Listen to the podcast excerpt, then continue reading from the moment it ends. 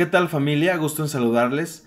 Vamos a seguir meditando con la ayuda del tiempo con Dios en Job 20 del 12 al 29 con el tema Aplicación errada, vana observación.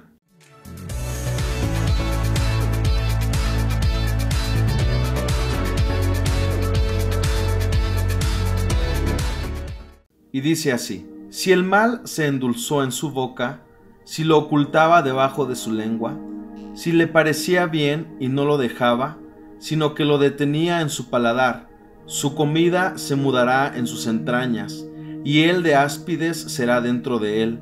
Devoró riquezas, pero las vomitará, de su vientre las sacará Dios. Veneno de áspides chupará, lo matará lengua de víbora. No verá los arroyos, los ríos, los torrentes de miel y de leche. Restituirá el trabajo conforme a los bienes que tomó, y no los tragará ni gozará. Por cuanto quebrantó y desamparó a los pobres, robó casas y no las edificó. Por tanto, no tendrá sosiego en su vientre, ni salvará nada de lo que codiciaba. No quedó nada que no comiese, por tanto, su bienestar no será duradero.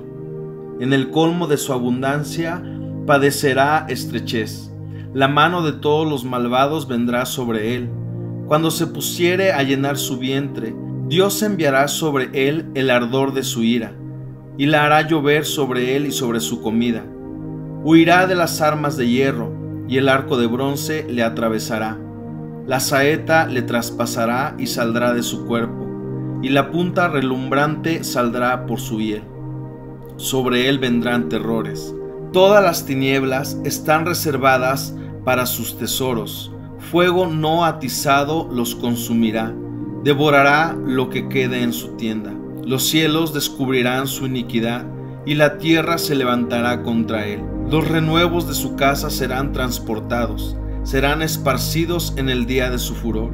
Esta es la porción que Dios prepara al hombre impío y la heredad que Dios le señala por su palabra.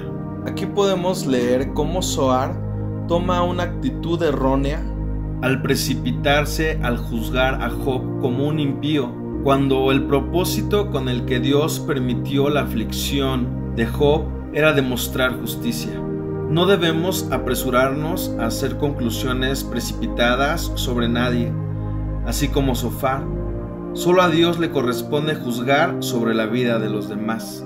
Como creyentes que hemos recibido el amor, perdón y la gracia de Dios, debemos animar y consolar con amor a nuestros hermanos en la fe, y más si son nuestros amigos, así como lo dice en Proverbios 17:17. 17 que en todo tiempo ama al amigo y es como un hermano en tiempo de angustia. Nosotros hemos sido llamados para mostrar el amor, gracia y misericordia de Dios a nuestro prójimo, y Dios se encargará de lo demás. No nos corresponde a nosotros juzgar, pero sí el mostrar el amor de Dios a nuestros hermanos en la fe.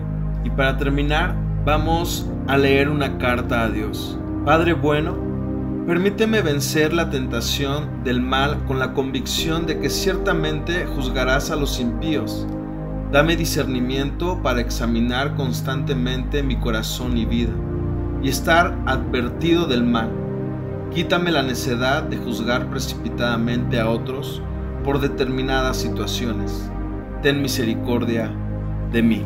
Familia, que tengan un excelente inicio de semana que Dios les bendiga y les mandamos un abrazo a la distancia.